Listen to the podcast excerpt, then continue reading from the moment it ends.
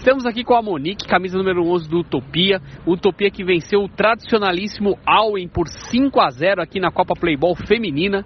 E estamos aqui com a Monique, camisa número 11, que fez dois gols no jogo, sendo que um foi um golaço no ângulo que ela pegou ali da entrada da área. Monique, o que, que, você pode falar pra gente do seu gol e dessa vitória por 5 a 0 sobre o time do Allen, que é um time bem tradicional aqui da Copa Playball?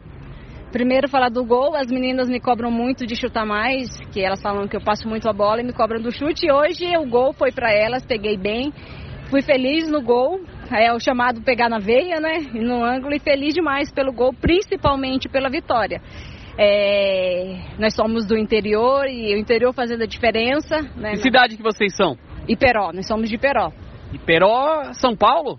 Iperó, próximo a Sorocaba.